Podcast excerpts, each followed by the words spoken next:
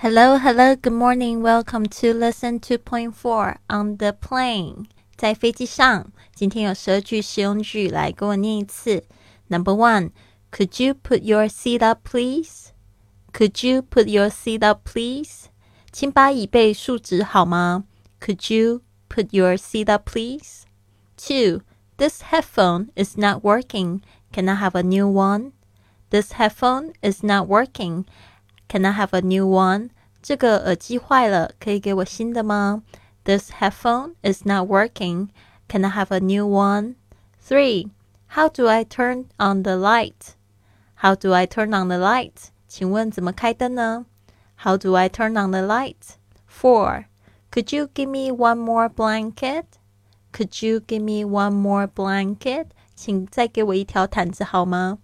Could you give me one more blanket? Five. One extra pillow, please. One extra pillow, please. 再给我一个枕头。One extra pillow, please. Six. Where's the lavatory? Where's the lavatory? 洗手间在哪里？Where's the lavatory? Seven. I don't feel well. I don't feel well. 我不舒服。I don't feel well. Eight. I feel like vomiting. I feel like vomiting. 我想要吐。I feel like vomiting. Nine. Do you have anything for air sickness? Do you have anything for air sickness? 你们有晕机药吗？Do you have anything for air sickness? Ten. Do you have anything for a headache?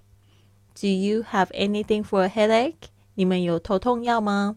Do you have anything for a headache? Eleven.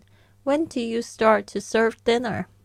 When do you start to serve dinner? 请问晚餐几点开始供应呢？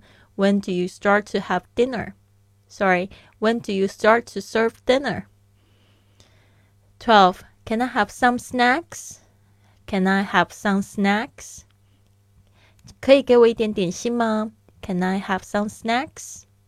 好的，别忘记了，只有参加训练营的同学才可以听到这一集的精简版本，还有角角他们自己的录音作业，得到录音的反馈哦。I'll see you soon. Have a wonderful day.